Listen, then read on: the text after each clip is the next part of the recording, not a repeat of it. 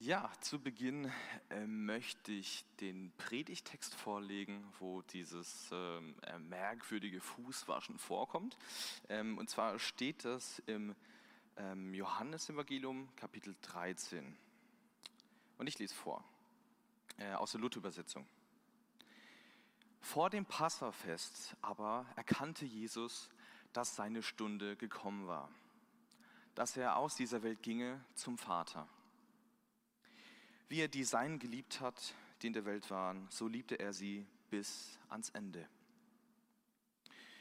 Und nach dem Abendessen, als schon der Teufel dem Judas, dem Sohn des Simon Iskariot, ins Herz gegeben hatte, dass sie ihn verriete, Jesus aber wusste, dass ihm der Vater alles in seine Hände gegeben hatte und dass er von Gott gekommen war und zu Gott ging.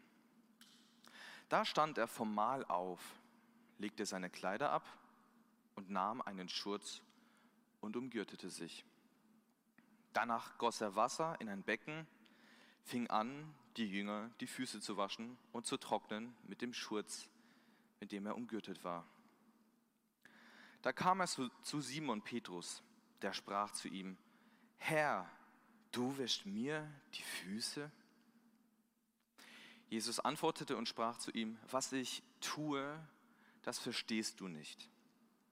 Du wirst es aber hernach erfahren. Da sprach Petrus zu ihm, Nimmermehr sollst du mir die Füße waschen. Jesus antwortete ihm, wenn ich dich nicht wasche, so hast du keinen Teil an mir. Spricht zu ihm Simon Petrus, Herr, nicht die Füße allein, sondern auch die Hände und das Haupt spricht Jesus zu ihm, wer gewaschen ist, bedarf, nicht, äh, bedarf nichts, als dass ihm die Füße gewaschen werden. Er ist vielmehr ganz rein. Und ihr seid rein, aber nicht alle. Denn er wusste, wer ihn verraten würde. Darum sprach er, ihr seid nicht alle rein. Als er nun ihre Füße gewaschen hatte, nahm er seine Kleider und setzte sich wieder nieder und sprach zu ihnen, Wisst ihr, was ich euch getan habe? Ihr nennt mich Meister und Herr und sagt es mit Recht, denn ich bin's auch. Wenn nun ich, wenn wenn nun ich, euer Herr und Meister, euch die Füße gewaschen habe, so sollt auch ihr euch untereinander die Füße waschen. Denn ein Beispiel habe ich euch gegeben, damit ihr tut, wie ich euch getan habe. Wahrlich, wahrlich, ich sage euch, der Knecht ist nicht größer als sein Herr und der Gesandte nicht größer als der, der ihn gesandt hat. Wenn ihr dies wisst, selig seid ihr, wenn ihr es tut. Gnade sei mit euch und Friede von Gott, unserem Vater und dem Herrn Jesus Christus. Amen. Das Johannesevangelium ist ein besonderes Evangelium. Es setzt eigene Schwerpunkte und ordnet die Geschichten ganz anders an als die meisten oder als alle anderen Evangelien. Es ist in vielen Punkten ganz anders als die Bücher Matthäus, Markus und Lukas. Und auch in dieser Geschichte erkennen wir ganz viele Unterschiede zu den anderen Büchern. Scheinbar sind wir hier beim letzten Abendmahl. Allerdings erkennen wir schon im ersten Vers ähm, einen großen Unterschied. Dieses Mahl wird vor dem Passafest gefeiert. Bedeutet, es ist kein Passamahl, so wie in den anderen Evangelien. Das, das wird hier nämlich erst am nächsten Tag, am Freitag, gefeiert, am Tag, wo Jesus gekreuzigt wurde. Hier zieht der Schreiber des Johannesevangeliums ähm, die Bedeutung vom Passalam ganz klar auf die Kreuzigung. Es ist die Erfüllung von allem. Und das weiß Jesus. Er weiß, von wo er kommt und wohin er geht. Aber bevor er diesen Weg geht, ist er jetzt das letzte Mal mit seinen Jüngern. Und dort fängt er plötzlich an, und wäscht ihnen die Füße. Für uns ist das immer eine komische Vorstellung, weil wir das heute nicht mehr praktizieren. Ähm, und es ist auch ziemlich lustig, wenn man das jetzt mal durchspielt. Wenn ihr jetzt in den nächsten Tagen mal zum Dönerladen oder zum Pizzeria oder so geht und euch da reinsetzt und was bestellt, ähm, erstmal Schuhe ausziehen, Füße waschen, dann können wir essen. Das ist, äh, kann man mal ausprobieren. Die Füße waschen ist eine Handlung, die traditionell vor dem Essen gemacht wurde damals. Es ist hygienisch, also wenn man sich danach auch nochmal die Hände wäscht. Ähm, gleichzeitig ist es aber auch ein Zeichen der Gastfreundschaft. Wenn einem die Füße gewaschen werden, dann wird der geachtet, hochgeschätzt. Das wurde aber meistens von Sklaven gemacht, weil, ja, weil es eine niedere Arbeit ist, eine demütigende Arbeit. Und darum machen es Menschen, die einen eher niedrigeren Rang haben. Andersrum kann es aber auch ein unglaublicher Liebesbeweis sein, wenn, wenn ich mich selbst darum bemühe, meinen Gast, meine Mitmenschen die Füße zu waschen. Und beide Bedeutungen, sowohl die des Erniedrigten als auch die des, der, der überaus großen Liebe, beide Bedeutungen können wir in die Tat von Jesus jetzt hineinfügen.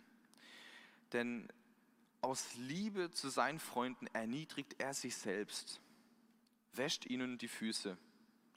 Und auch aus Liebe zu seinen Jüngern geht er später ans Kreuz und stirbt für sie.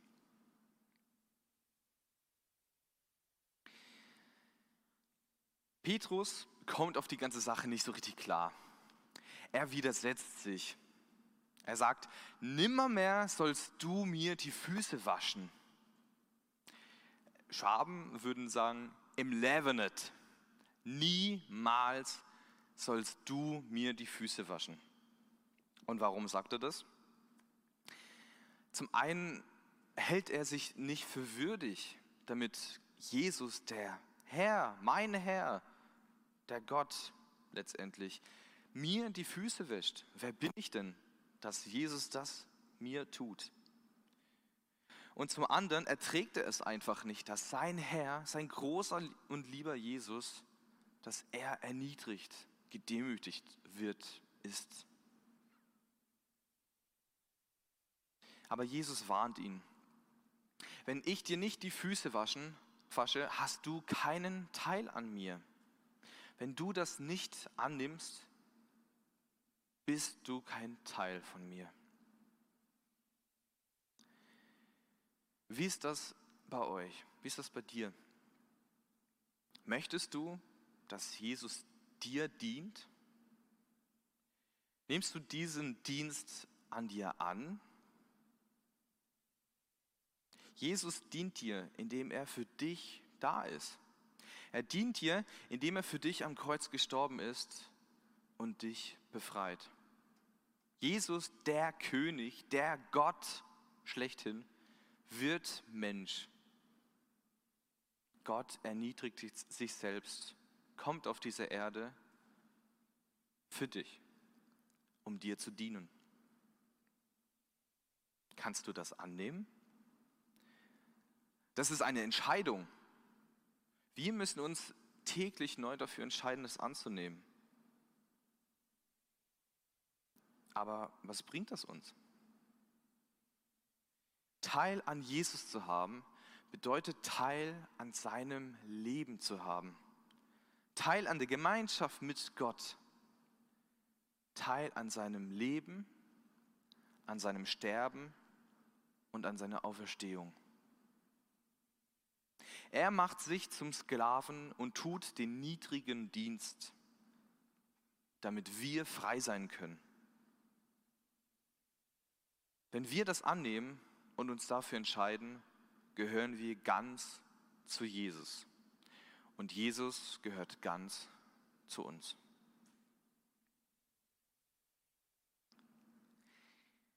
Nachdem er die Füße der Jünger gewaschen hatte, erklärt er ihnen, warum er das getan hat.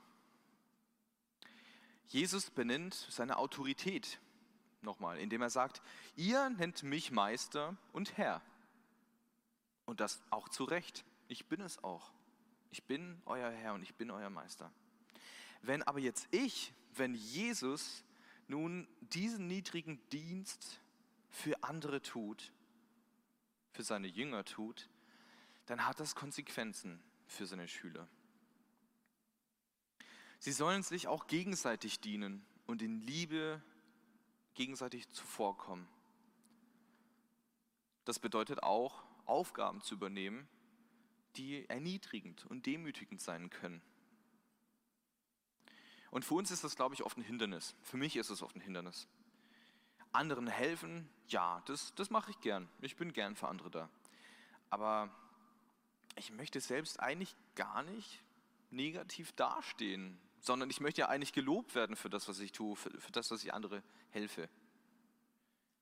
Jesus macht es aber anders vor. Jesus ist nicht nur ein Vorbild mit dem, was er tut mit dem wir uns vorlebt, sondern das, was er tut, ist auch Grund und Norm der Liebe, die die Jünger untereinander haben sollen. Denn durch den Tod, durch seinen Tod hat er sie von ihrer Gefangenschaft zum Egoismus, zur Sünde und zum Tod durchbrochen und hat sie zur Liebe befreit. Dadurch sind sie nicht mehr gebunden an etwas und können frei heraus die Liebe, die sie selbst empfangen haben, auch anderen weitergeben. Mit der Aussage, der Knecht ist nicht größer als der Herr und der Gesandte nicht größer als der, der ihn gesandt hat, lädt Jesus ein, auch mit ihm zu leiden, das Leid mit ihm zu teilen. Jesus lässt die Jünger Anteil an seinem Leben haben und damit auch Anteil an seinem Auftrag. Er sendet sie. Genau wie Jesus sind sie, die Jünger, jetzt Gesandte.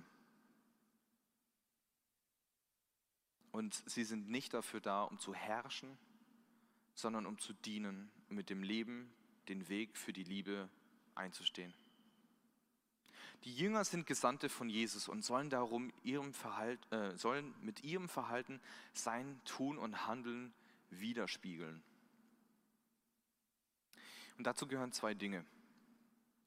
Einmal das Wissen um den Willen und das Wirken Jesus, aber auch die Tat, die daraus folgt. Diese beiden Dinge sind untrennbar miteinander verbunden. Da, wo Wissen im Tun bewährt wird